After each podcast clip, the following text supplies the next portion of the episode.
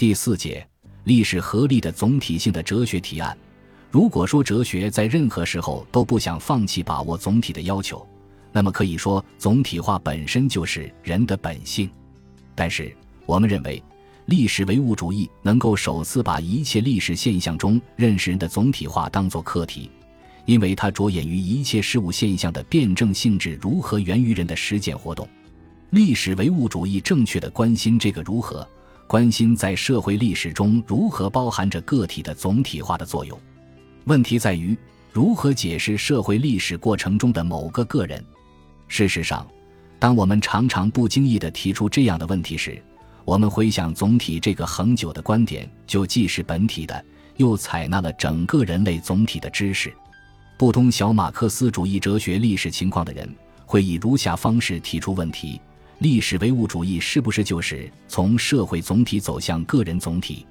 相反，非马克思主义，比如存在主义，是否就是从个人总体走向社会总体？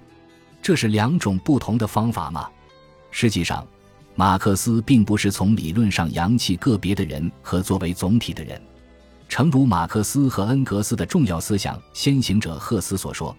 只要实践上没有扬弃人的个别化，个别的人。”即使他认识了世界和人类、自然和历史，现实上也只是个别化的人，仍然是作为个别化的人而存在。且举两个例子予以说明，如何解释某个个人是个体的人的存在。萨特把个体的人看作就是社会的总体存在，正是这个个体的人及其在自己的实践活动中的自我实现，构成萨特的总体化概念。在萨特的总体化中，根本没有什么历史发展的客观规律论，因为他谈论历史的总体化仅仅只是个人总体化的消极结果，所以人类历史变得晦暗起来。萨特虽然吸取了马克思主义哲学中的实践概念，但他只是站在个人的原点上，因此他的结论还是原来的结论，即指相信人所涉及的世界的真实性。纯粹客观的世界则被划入乌有之乡，或者说被划进了假定的领域。这样一来，个体的总体化转化为能够与历史总体化相融合甚至相关涉的事情。另外一个例子是卢卡奇的历史与阶级意识论。由于卢卡奇认定人与人的关系总体是历史运动和发展的根源，因此必须处理人的意志和思想的规律性与客观性问题。以往的历史变革之所以是不彻底的，就在于他们并未实现作为总体来把握的现实的突破。那么，如何把握作为总体来把握的现实呢？他的回答是：现实本身乃是一总体的主体，所以只有阶级才能在行动中冲破社会现实，并在这种现实的总体中把它加以改变。简言之，无产阶级是总体主体，是个人意志。思想及规律性和客观性相互联系、相互制约的总体。看来，在卢卡奇身上，印证了自柏拉图以来，哲学始终只是对观念的突破或对事物本来状态的任何操作，理性化、澄清概念，忽此忽彼地外推、反思、夸张、变体、派生，诸如此类，终演绎出某种决定。对卢卡奇的新的主体哲学来说。其命运概莫能外。再后来，他自己也不得不承认其阶级意识论之抽象的乌托邦气质。当然，在马克思主义者当中，恩格斯关于个体总体化的理论最具创新意义。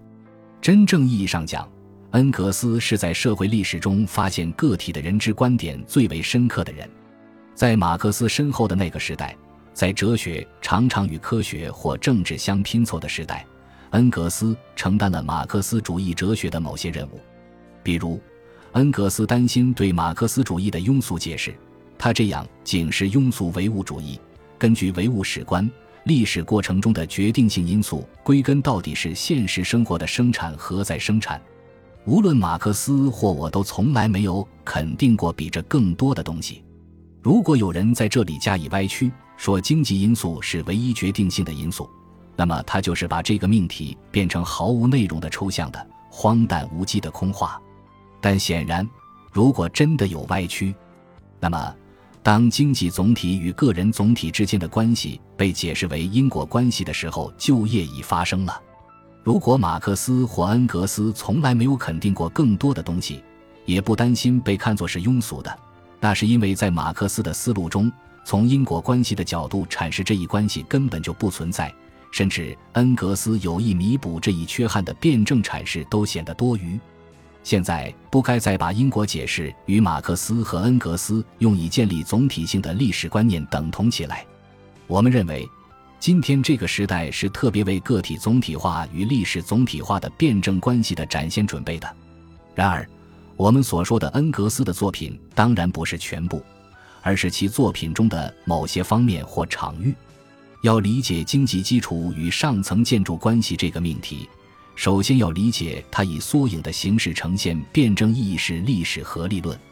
对我们来说。恩格斯的历史合理论就是探讨个体总体化及其历史总体化的场域，就是在提出个体总体化与历史总体化的辩证关系的阐释的地方，